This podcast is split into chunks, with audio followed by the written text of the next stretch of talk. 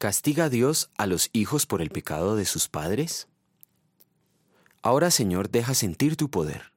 Tú mismo has dicho que eres lento para la ira y grande para el amor, y que, aunque perdonas la maldad y la rebeldía, jamás dejas impune al culpable, sino que castigas la maldad de los padres en sus hijos, nietos, bisnietos y tataranietos.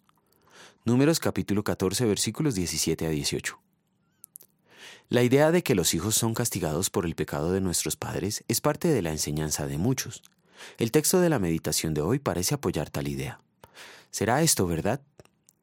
En tiempos del profeta Ezequiel, algunos del pueblo de Israel estaban interpretando mal la palabra, enseñando que los padres la hacen y los hijos la pagan. Ezequiel 18.2.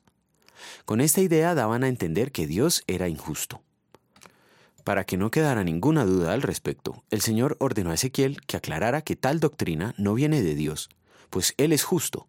Todo el que peque merece la muerte, pero ningún hijo cargará con la culpa de su padre, ni ningún padre con la del hijo. Al justo se le pagará con justicia, y al malvado se le pagará con maldad. Ezequiel 18:20. Los líderes judíos del tiempo de Jesús tenían una opinión similar, pues se sentían más justos que sus padres. A ellos el Señor les dijo, Ay de ustedes, maestros de la ley y fariseos, hipócritas. Construyen sepulcros para los profetas y adornan los monumentos de los justos. Y dicen, si hubiéramos vivido nosotros en los días de nuestros antepasados, no habríamos sido cómplices de ellos para derramar la sangre de los profetas. Pero así quedan implicados ustedes al declararse descendientes de los que asesinaron a los profetas. Mateo 23, 29 a 31. Sí, Dios es justo y castiga a cada quien por sus pecados propios, y no por los de sus antepasados. ¿Por qué entonces el texto de hoy parece decir que Dios sí castiga a los hijos por los pecados de sus padres? Es debido a una deficiente traducción del original. Otras versiones mantienen el significado original, tal como lo hace la Reina Valera.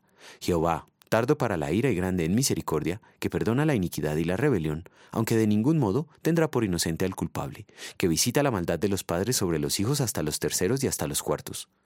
La visita de Dios es la oportunidad que Él nos da para arrepentirnos. Cristo vino para redimirnos de la condenación eterna, siendo nuestro sustituto.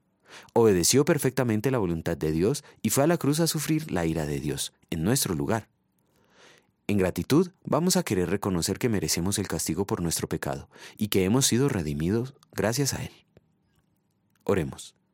Señor, gracias te doy porque siendo yo un miserable pecador, soy merecedor de todos los males, pero en tu gracia y por los méritos de tu Hijo, has hecho de mí un heredero de la gloria eterna.